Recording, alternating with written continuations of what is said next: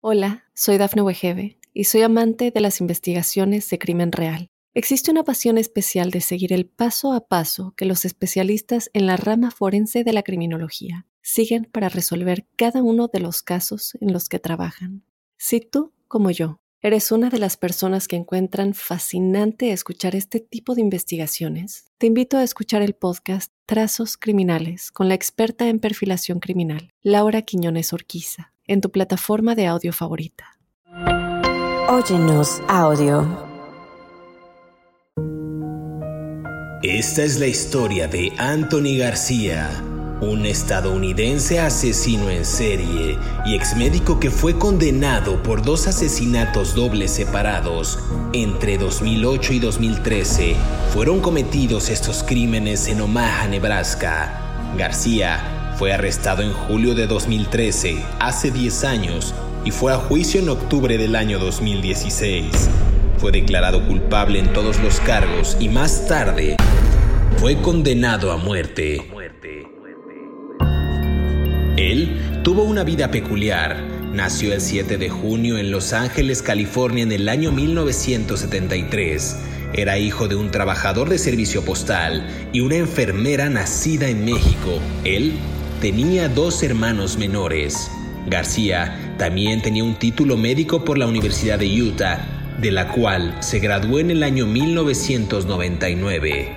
Algo detonó en su psique, algo trastornó su mente porque él, el joven Anthony García, comenzó a asesinar personas. Los detectives no encontraban alguna razón del por qué había cometido estos crímenes hasta que encontraron cada una de las pistas que lo llevaron a su captura. ¿Estás listo para conocer su historia? No tengas miedo, que ya empezó. Crímenes de terror.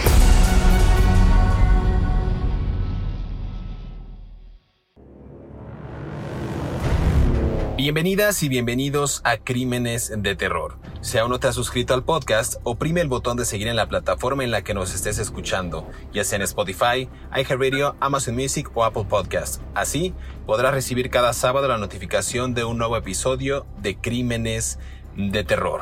En esta ocasión en el podcast vamos a conversar acerca de Anthony Joseph García, pero no se equivoque, no es el beisbolista, este es un asesino en serie y ex médico estadounidense que fue condenado por dos asesinatos dobles por separado. Estos se cometieron entre 2008 y 2013 en Omaha, en Nebraska.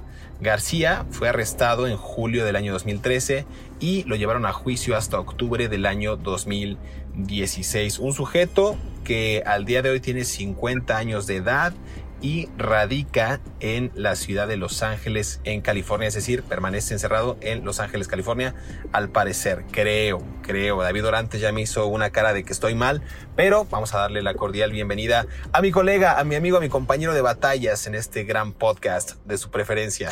Sonó como radio de los setentas. Buenos días. David Orantes. ¡Biri, Cobró para toda la gente, cobró para toda la gente bonita que va en este momento para su trabajo. Les presentamos y cobró una bonita melodía. ¿Eh? Tenemos uh, un gran tráfico por la carretera 35. Por favor, no tome esas rutas alternas, pero le vamos a poner, si cobró, una cumbia bonita, cumbia bonita para todos ustedes en su camino al trabajo. Vámonos. ¡Qué horror! Así sonaste. Bueno, pues es para darle ánimo al podcast, porque la gente luego va en la calle, está en el baño, en el mercado, en, la escuela, en el trabajo, y hay que hacerle ameno el momento, porque esto vamos a hablar de cosas terroríficas, entonces hay que darle pie a que la gente pues tenga un inicio de semana bonito. O, fin de semana. Imagínate cómo, cómo, cómo estará lo que dijiste que hasta se asustó mi teléfono. Anthony Joseph Este, García. ¿cómo están? David Orantes, ¿cómo estás? Bien, ¿cómo están? Se cayó mi teléfono. ¿Cómo estará lo que dijiste que hasta se asustó mi pobrecito teléfono viejito, ¿verdad? Pero bueno, todo, todo en mí es viejito.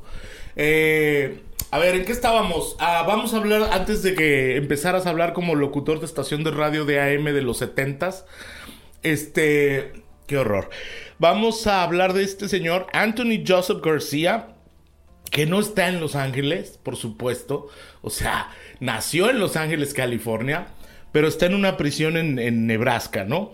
en una prisión de máxima seguridad en la correccional estatal de Tecumseh, Tecumseh, en Nebraska. Nebraska es un pueblito, es un estado pequeño um, donde siembran maíz y no hay nada. O sea, digo con todo respeto para la gente de Nebraska, sí hay cosas, pero muy poquitas. Eh, este caso es impactante porque estamos hablando de un galeno, un doctor, que es hijo de una familia de inmigrantes mexicanos en California. Y bueno, como siempre, a mí me gusta dar contexto de las cosas.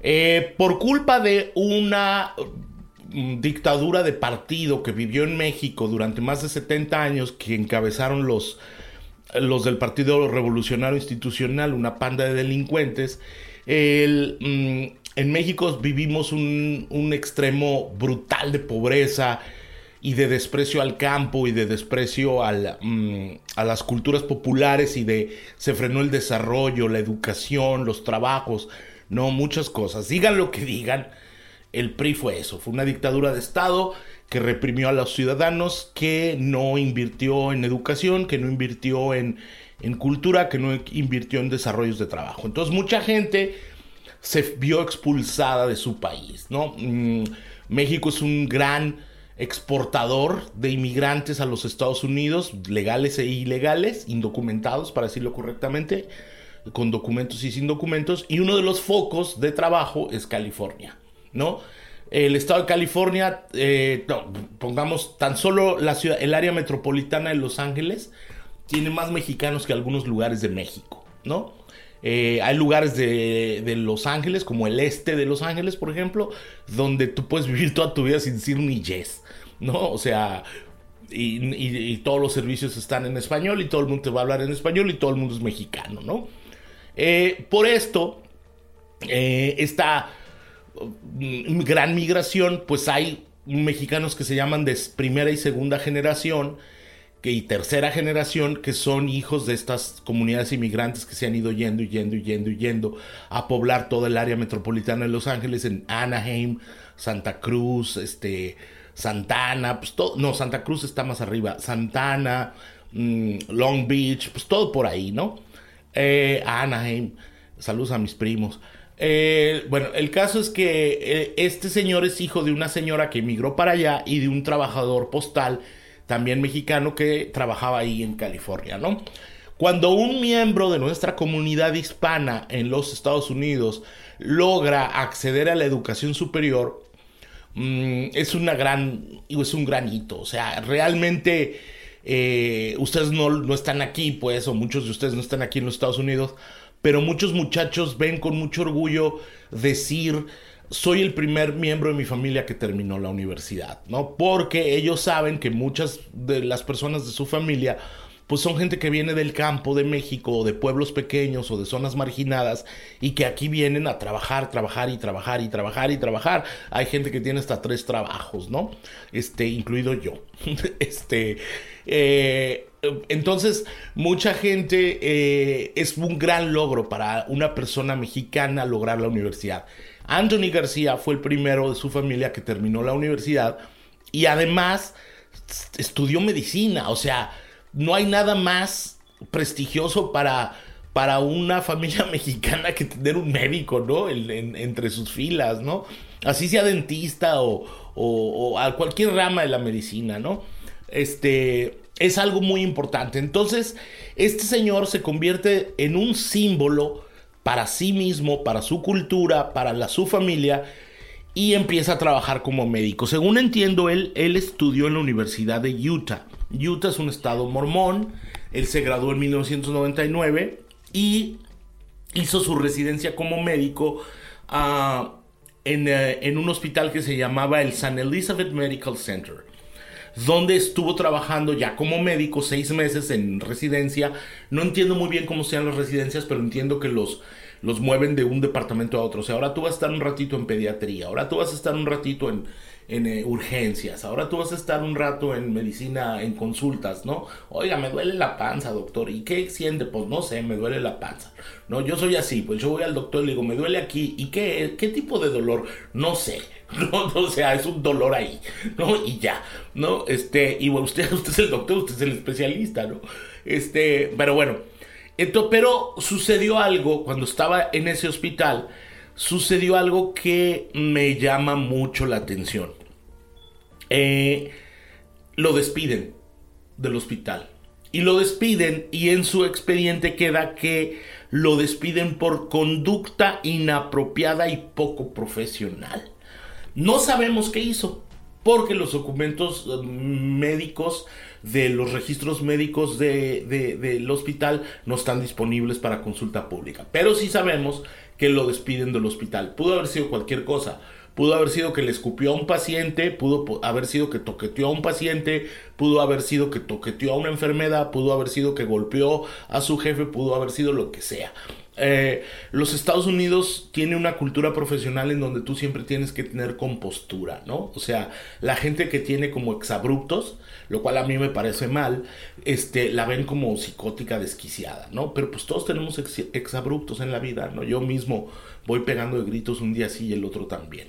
Entonces, el, el, este eh, a él lo despiden, pero no sabemos por qué. Y entonces él empieza otra residencia. Ya voy, señor, ya voy. El dedito justiciero. Nomás te falta enseñarme el del medio. Sí, como no. Para toda la gente bonita, nos queda un minuto de programa en su estación favorita. José Luis por las mañanas.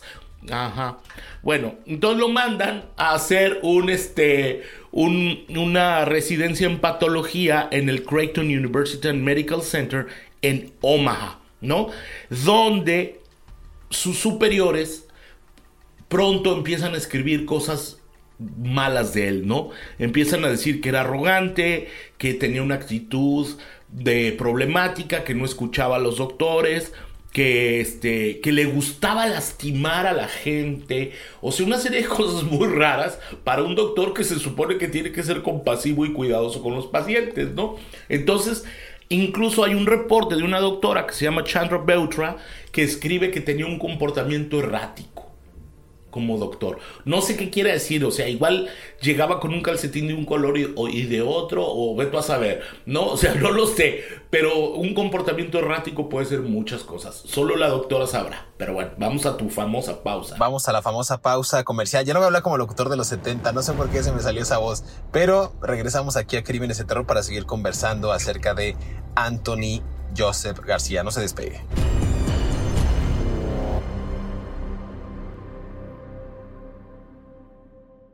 Hola, soy Dafne Wegebe y soy amante de las investigaciones de crimen real. Existe una pasión especial de seguir el paso a paso que los especialistas en la rama forense de la criminología siguen para resolver cada uno de los casos en los que trabajan. Si tú, como yo, eres una de las personas que encuentran fascinante escuchar este tipo de investigaciones, te invito a escuchar el podcast Trazos Criminales con la experta en perfilación criminal, Laura Quiñones Orquiza en tu plataforma de audio favorita. Anthony García también se inscribió en un programa de residencia psiquiátrica en el Centro de Ciencias de la Salud de Shreveport, en Luisiana. Permaneció allí hasta febrero del año 2008, cuando la Junta Estatal de Médicos Examinadores le informó que podría no calificar para una licencia médica, debido al hecho de que no había informado de su incapacidad para terminar los programas de patología en Creighton. García se fue al día siguiente. Luego solicitó y recibió una licencia temporal para ejercer la medicina en Indiana hasta que retiró esa solicitud. En el año 2009, García fue contratado para trabajar como médico en Chicago. Dos semanas después de que García dejara ese instituto, el doctor William Hunter llegó a su casa en Dundee y encontró los cuerpos de su hijo de 11 años, de nombre Thomas, y de la ama de llaves Shirley Sherman, de 57 años. Este sería el primer crimen que cometió Anthony García. Sigue escuchando la historia del doctor asesino, Anthony García, aquí en Crímenes de Terror.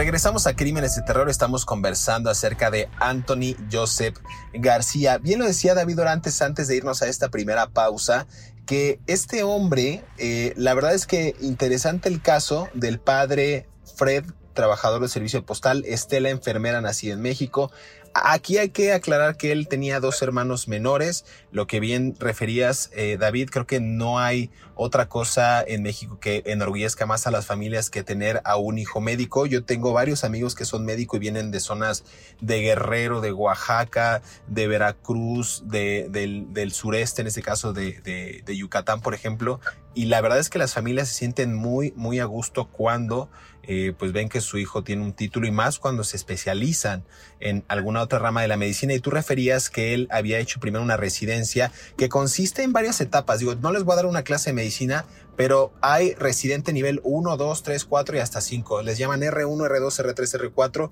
y de acuerdo a ello tienen responsabilidades. A el R1, como va entrando, evidentemente le dan toda la carga, al menos en México, de pues que él tiene que pasar todas las listas, tiene que prácticamente casi casi ir por los cafés, eh, tiene que ir por recetas, o sea, los traen en joda. Y algunos otros ya empiezan a operar, si es en otro rama, por ejemplo, si son, eh, eh, ¿cómo se llaman estos?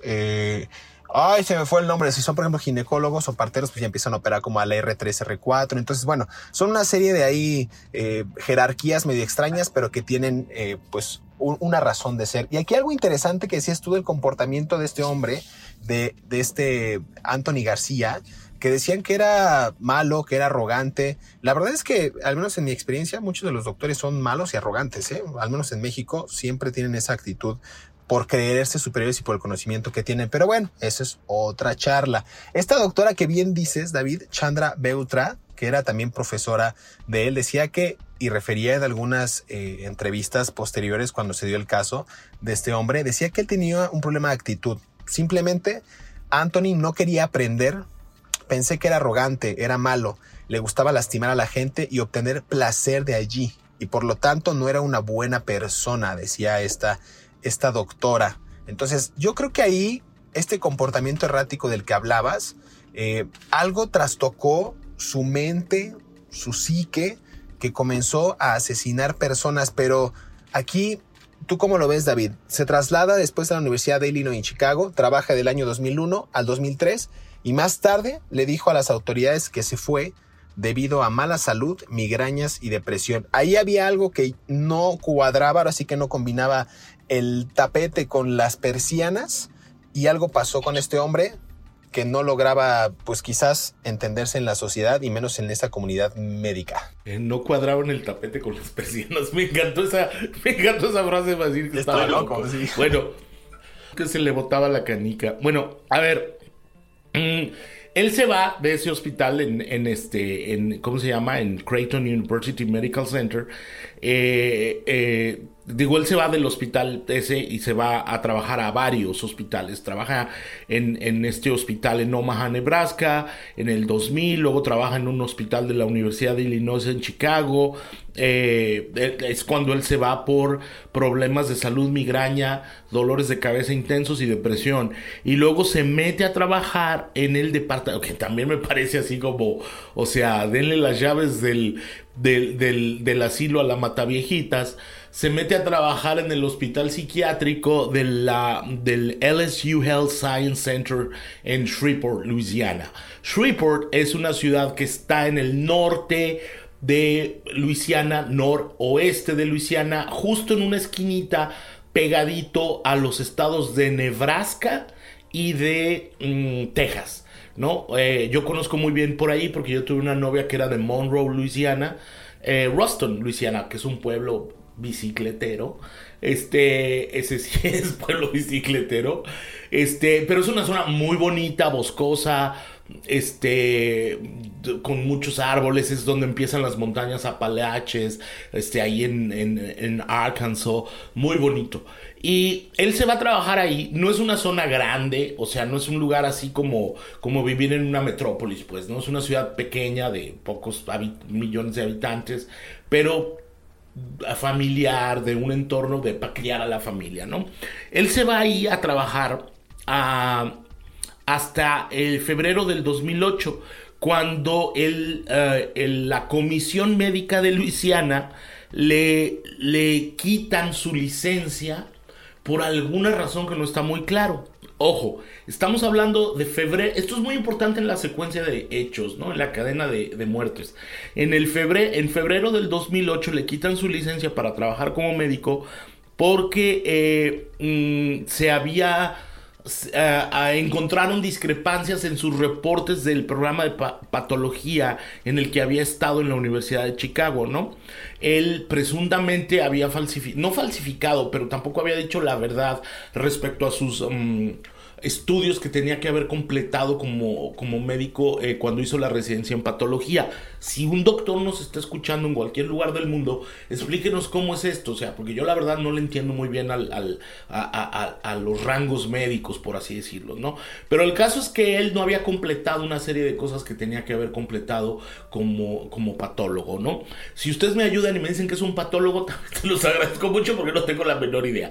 Pero bueno, o sea, parece que lo sé todo, pero no. Hay pequeñas cos, lagunas de mi conocimiento que se me escapan, ¿no? Pero, pero casi, casi, casi lo sé todo, ¿no? O sea, yo soy más confiable casi que Google, por- pero el Google sí sabe lo que es un patólogo. Bueno, el caso es que estaba yo con que él se va, se va de, de- se va de, de LSU, lo, le quitan su licencia ahí en Shreveport y se muda con un contrato como médico residente, como médico consultor, hace cuenta de los que están en un consultorio en Chicago, ¿no? O sea, estamos hablando de un cuate que se mudó, nació en Los Ángeles, se mudó a Utah, luego se mudó a Chicago, luego ahí voy para, para Nebraska, luego ahí voy para, para Chicago y luego ahí voy para, pa- digo, para Luisiana y luego ahí voy para Utah otra vez. Y entonces sucede algo que, eh, mm, que es terrible. Terrible, terrible, terrible, ¿no? En marzo del 2008, el doctor William Hunter llegó a su casa en Dundee, en Nebraska. Ya voy, joven. Y encontró los cuerpos asesinados a cuchilladas con cuchillos de la propia casa de su hijo Thomas, de 11 años, y de la ama de llaves que trabajaba con ellos, Shirley Sherman, de 57 años. Eh, algunos testigos describieron a un hombre corpulento, de piel aceitunada. Cuando dicen piel aceitunada, es un eufemismo para decir moreno, ¿no? O sea, pero no lo quieren decir así como, como claramente, ¿no? Yo no soy de piel aceitunada para los gringos, yo soy, este, más así tirando como a vikingo, ¿verdad? Pero bueno, este, no es cierto. Bueno, pero con un auto, manejaba una camioneta Honda, una SUV, una Sports Utility Vehicle, y, eh, y con base a eso hicieron un bosquejo del hombre, ¿no? Ese hombre era Anthony García. No sé por qué este señor quiso matar a estas personas. No tengo la menor idea.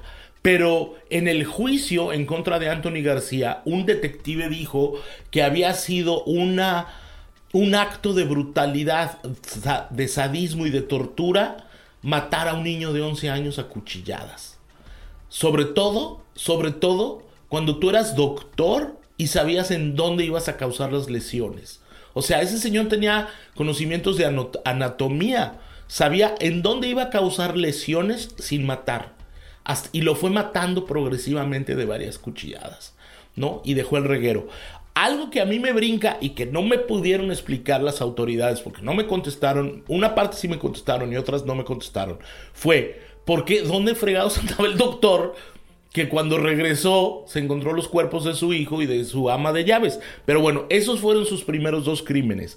Y la policía, imagínate, la policía estaba tan desesperada en, Nebraska que mm, en, Dundee, ajá, como ya dije, que es un, es un, un pueblo pequeñito de, de Nebraska, de, en Omaha, ah, es un suburbio. Eh, la policía estaba tan desesperada que incluso buscaron si el pequeñito, si, si, el, niño, Thomas, ah, tenía algún tipo de... Ah, porque encontraron que el niño tenía video, jugaba videojuegos en línea con otras personas. Entonces a los policías se les prendió el foco diciendo a lo mejor alguien con quien tuvo una confrontación por algún tipo de videojuego vino y lo mató, ¿no? Y eso tardó muchísimo las investigaciones porque fue una pista falsa que a algún investigador se le ocurrió por sus prejuicios con los videojuegos y, eh, o por sus paranoias con los videojuegos. Y mm, perdieron mucho tiempo investigando esa línea, esa línea cuando en realidad no tenía nada que ver, ¿no? En realidad había sido el doctor Anthony García que tenía un resentimiento contra este doctor por alguna razón que no sabemos, ahí en, el, cuando estuvo en Nebraska, ¿no? Y también algo interesante antes de irnos a esta segunda pausa es que los investigadores también, eh, valga la redundancia, eh, enfocaron todos sus esfuerzos en indagar acerca de Shirley Sherman y a su familia y ahí lanzaron teorías que ella pudo haber sido el objetivo previsto pero tampoco encontraron ningún sospechoso viable. Investigaron otro apuñalamiento que había ocurrido también en la zona pero los detectives no encontraron una conexión entre el sospechoso en ese caso y los asesinatos en la casa del doctor William Hunter. Esto está interesante y valdría la pena que pues que hubiera un documento pues más detallado en el que se especificara pues como cuál pudo haber sido el móvil de este hombre, si tuvo algún conflicto con él o con el hospital o si en algún momento lo corrieron o no sé, e, es muy sabido que dentro de esta comunidad de médicos o esta comunidad científica pues hay mucho celo profesional y también hay muchas, eh, muchos egos encontrados entre estos personajes. Pero a ver, vamos a una pausa y regresamos aquí a Crímenes de Terror. Estamos conversando acerca de Anthony García. Vamos a ponerle el doctor asesino. Regresamos.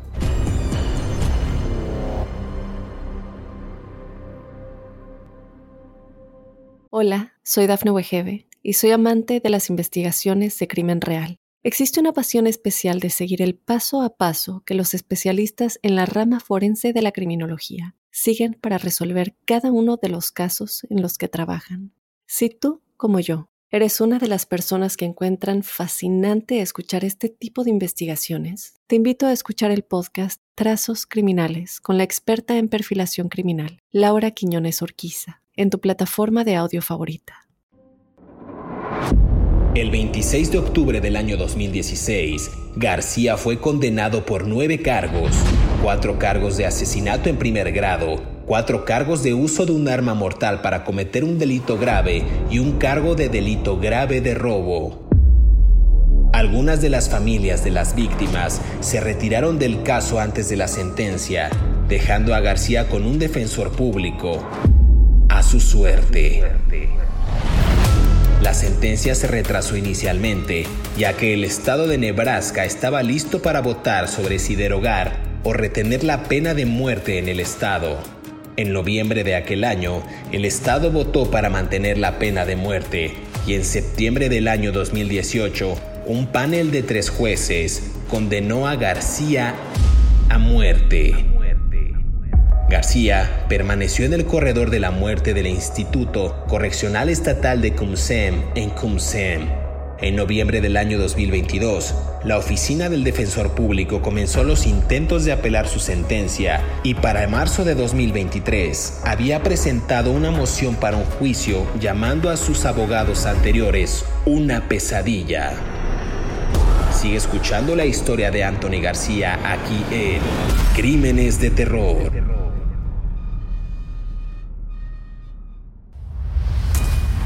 Regresamos a Crímenes de Terror. Estamos conversando acerca de Anthony García, este doctor asesino. Hablamos de los casos de eh, los que ocurrieron en la casa del doctor William Hunter, de su hijo Thomas de 11 años y de la ama de llaves Shirley Sherman de 57. Eh, pero hubo más asesinatos. Eh, en el caso al menos de, esta, de estos dos casos, eh, de estos primeros dos asesinatos, vale la pena destacar que la familia de Shirley Sherman, de esta ama de llaves, ofreció una recompensa en su momento de 50 mil dólares por información sobre el caso y también contrató la familia a un investigador privado, pero pues años después de estos asesinatos el caso se enfrió, digamos, entre comillas, y no hubo mayor investigación respecto a ello, ni de las autoridades ni de manera independiente tanto del doctor William Hunter como de Shirley, de la familia de Shirley Sherman. Y aquí, hace no mucho, hace 10 años, el 14 de mayo del año 2013, eh, Jason Peterson y su equipo llegaron a la casa de Roger Brownback y su esposa Mary. estamos hablando de otros asesinatos. Primero pensaron que no había nadie en casa, refieren algunas eh, notas de, de aquellos años. Uno de la mudanza se dio cuenta de que había un cargador de armas tirado en la puerta abierta de su casa y llamó a la policía. Peterson dijo más tarde a algunos periodistas que vio el cuerpo de Roger Brownback en la casa pero sin sangre. Y aquí este es otro caso que valdría la pena desmenuzar, eh, David, porque los detectives fueron enviados a esta casa y descubrieron que Roger tenía múltiples heridas de bala y una herida de arma blanca en el cuello y Mary había sido apuñalada hasta la muerte. Nada más para matizar, tú decías en el episodio, en el episodio, en el segmento pasado, que era un doctor y él sabía dónde apuntar y dónde clavar, digamos, el cuchillo, al menos en los dos primeros asesinatos. Yo creo que aquí las manos de un doctor, la neta, pueden ser considerados armas blancas porque son expertos en medicina, son expertos en el cuerpo humano, en anatomía y saben dónde clavar algún tipo de arma para que la persona, pues, le puedan infligir dolor o puedan literalmente acabar con ella, David Orantes. Sí, sí, tienes toda la razón. Pero bueno, mira, el doctor Roger Brombach era un doctor muy simpático. Era un barboncito calvo de lentes.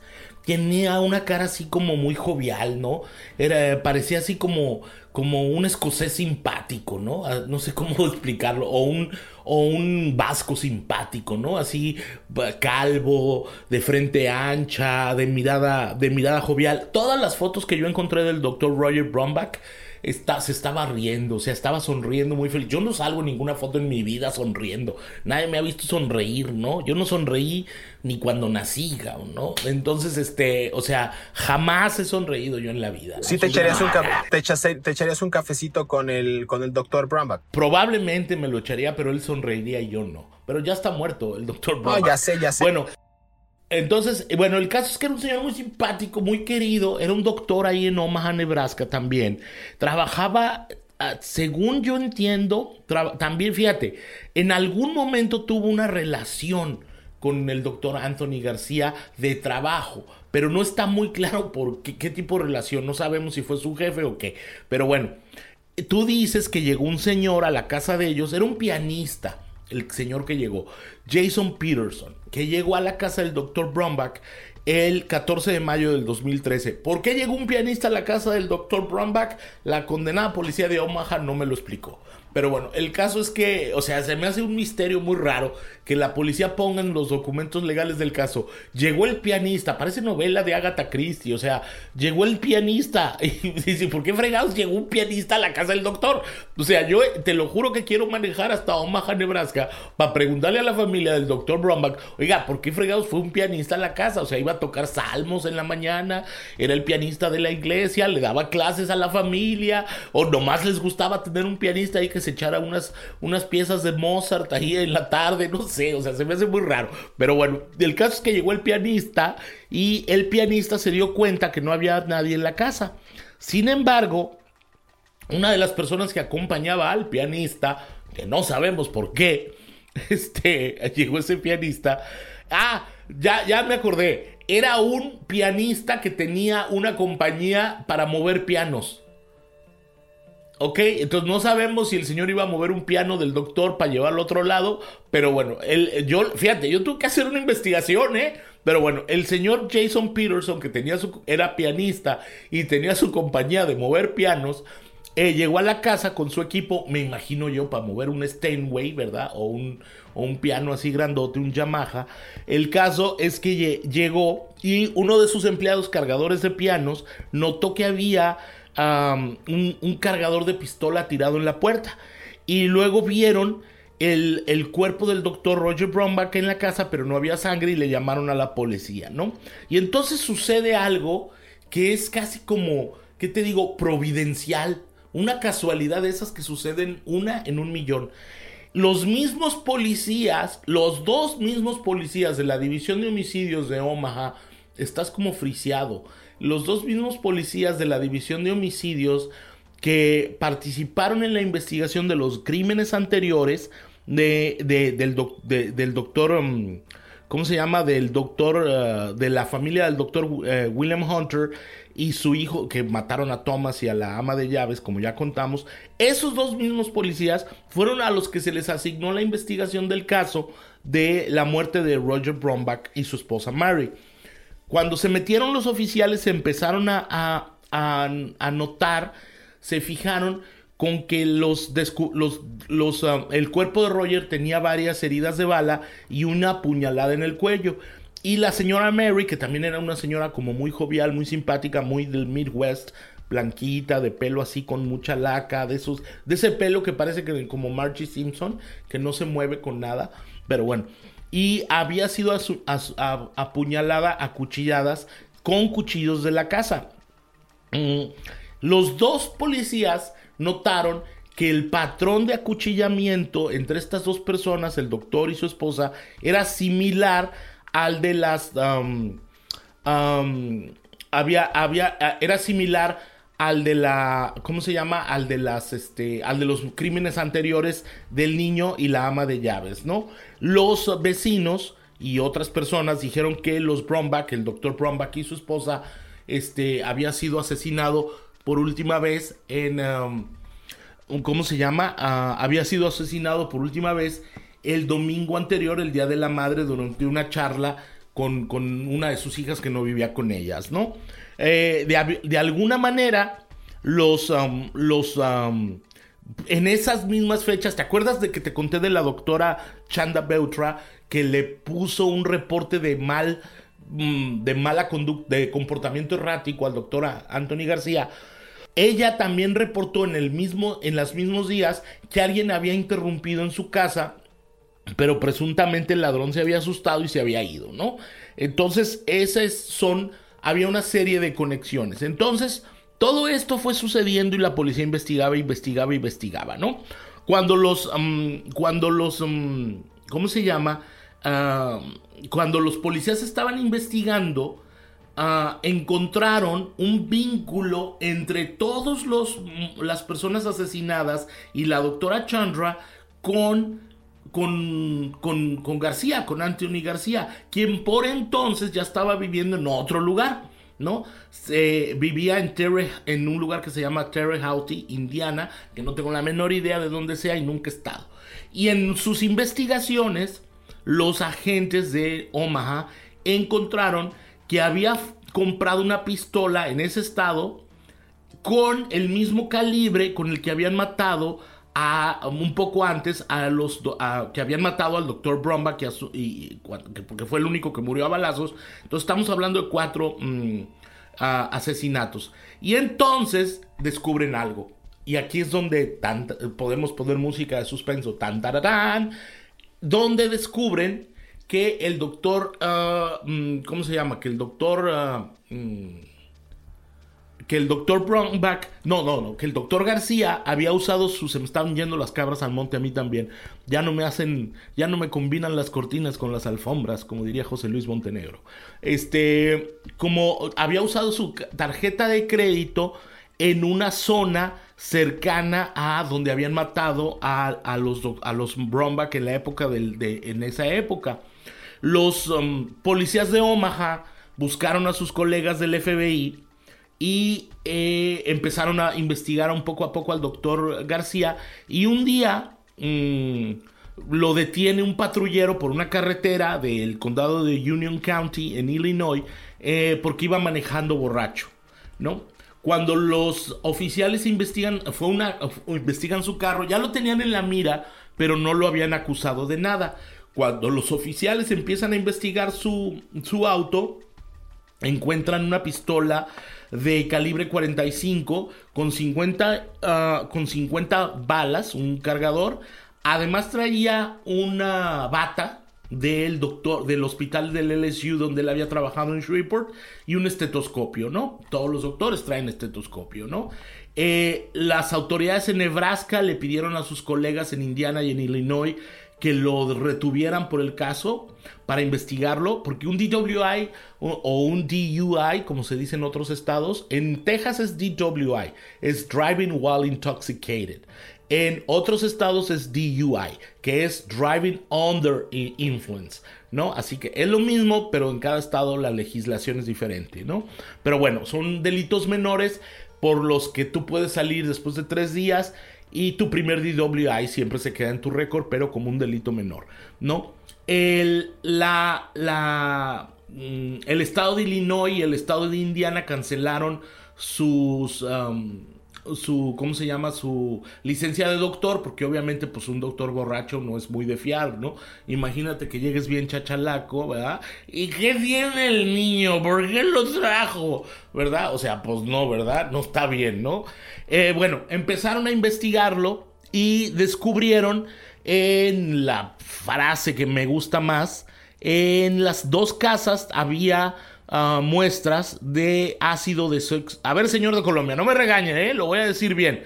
Había muestras de ácido desoxirribonucleico del doctor García, ¿no? En las dos casas de los dobles crímenes de los, del doctor mm, Rumbach y del otro doctor con su hijo y su eh, ama de llaves muerta, que coincidía con, con García. Y ah, supuestamente, cuando García comete los dos homicidios, estaba borracho, ¿no? Mm, algunos testimonios dicen que él no recuerda lo que estaba haciendo. Y, pero bueno, el caso, el caso es que lo, mm, ah, los mató y con esas pruebas de las pruebas de ácido desoxirribonucleico y, la, y las balas que encontraron en su auto fue como pudieron encauzarlo y el tipo todavía está detenido. Esa es la, está detenido en la institución correccional de Tecumseh en Nebraska y pues este, ahí se va a quedar, ¿no? Porque según entiendo eh, está, está eh, condenado a, a pena de muerte, pero pues este, han puesto muchas este, mm, apelaciones, entonces veto a saber cuándo lo vayan a ejecutar. Pero esa es la historia del doctor García, un doctor hijo de inmigrantes mexicanos que no supo controlar su ira y que pudiendo haber sido un ejemplo para su comunidad y que pudiendo haber sido un, faro de luz como Galeno, eh, se fue por el mal camino y se, le, y se puso a matar gente que, que le caía gorda.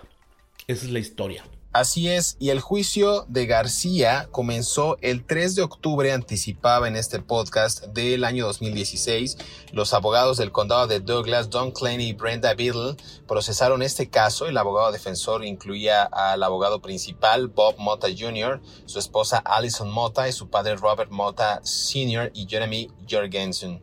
Esto, antes de que comenzara el juicio, el juez Gary Randall retiró a, una de, de, los integrantes de este grupo de abogados, a Alison Mota, por tratar de envenenar al grupo de jurados después de que hiciera declaraciones públicas sobre las pruebas de ADN. Este juicio fue muy polémico porque los fiscales también mostraron pruebas de la casa de García, incluida una bolsa de basura que dejó en el fregadero de la cocina, en la que estaba su carta de despido de Creighton y notas manuscritas con una lista de qué hacer una to-do list que incluía elementos como poner cinta adhesiva en los dedos, comprar zapatos comunes, así decía, y los investigadores también descubrieron que cuando García estaba en Luisiana, y hablamos de ello en el, al principio de este episodio, había tenido un Honda CRB plateado que era el mismo que se ajustaba a esta descripción del coche que había sido eh, pues encontrado en la casa de Hunter en el momento de los primeros asesinatos. ¿Se acuerdan que les hablamos de ello? Además, su muestra de saliva coincidía con el ADN dejado por el intruso que había entrado en la casa de los Beutra el día en que los Brownbacks fueron asesinados. Entonces, todo aquí coincidía. Todo tenía una razón de ser y el médico pues estaba avesado en cometer este tipo de crímenes. Cabe mencionar que García señaló en sus apelaciones 130 presuntos errores cometidos durante el juicio e involucraron 15 temas, incluidos mociones de supresión, ADN y pruebas digitales. Todo esto eh, al final se describió el personaje a sí mismo con una capacidad disminuida. Hemos hablado en el podcast que muchos de los asesinos en serie se declaran incapaces mentalmente o inhabilitados emocionalmente para pues dejar que los jueces invaliden el juicio o esta disputa legal que se está llevando, ¿no? Es decir, catalogar al criminal como una persona con enfermedad mental y ahí pues se justifica un poco entre comillas los crímenes que ellos cometieron. El 8 de septiembre del año 2023, la Corte Suprema de Nebraska rechazó su apelación para un nuevo juicio y el tribunal dictaminó que, y voy a leer textualmente, no podemos determinar en apelación directa si el abogado era ineficaz en ciertos aspectos, de lo contrario afirmamos las convicciones y sentencias de García. Este hombre, como lo dijimos al principio, fue condenado por dos asesinatos dobles por separados cometidos en 2008 y 2000 13. Las víctimas fueron cuatro. Entonces es un episodio bastante interesante. Si usted quiere conocer más acerca de este hombre, Anthony Joseph García, lo puede googlear, puede ir a varios de las notas en medios oficiales, medios reconocidos. Ahí verifique bien sus fuentes y va a encontrar una historia realmente aterradora. Pues David, llegamos al final de este episodio de Crímenes de Terror. Gracias que me acompañaste y gracias a la gente que nos sintoniza cada sábado. Por favor, recuerde suscribirse al podcast a través de Apple Podcast, Amazon Music, Spotify y iHeartRadio para que justo les llegue la notificación. Denle el botón de seguir y les va a llegar la notificación cuando subamos un episodio. También coméntenos en nuestras redes sociales. Eh, yo aparezco como José Luis Montenegro, mi colega como David Orantes en X, en Facebook y en Instagram para que pueda ahí mandarnos mensaje y nos diga de quién quiere que hablemos en el siguiente capítulo de Crímenes de Terror. Hasta pronto, nos escuchamos en el próximo episodio. Hasta luego.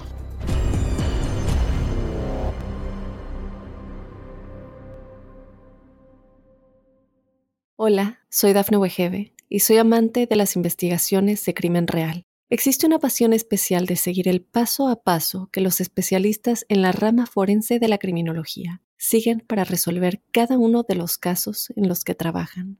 Si tú, como yo, eres una de las personas que encuentran fascinante escuchar este tipo de investigaciones, te invito a escuchar el podcast Trazos Criminales con la experta en perfilación criminal, Laura Quiñones Orquiza, en tu plataforma de audio favorita.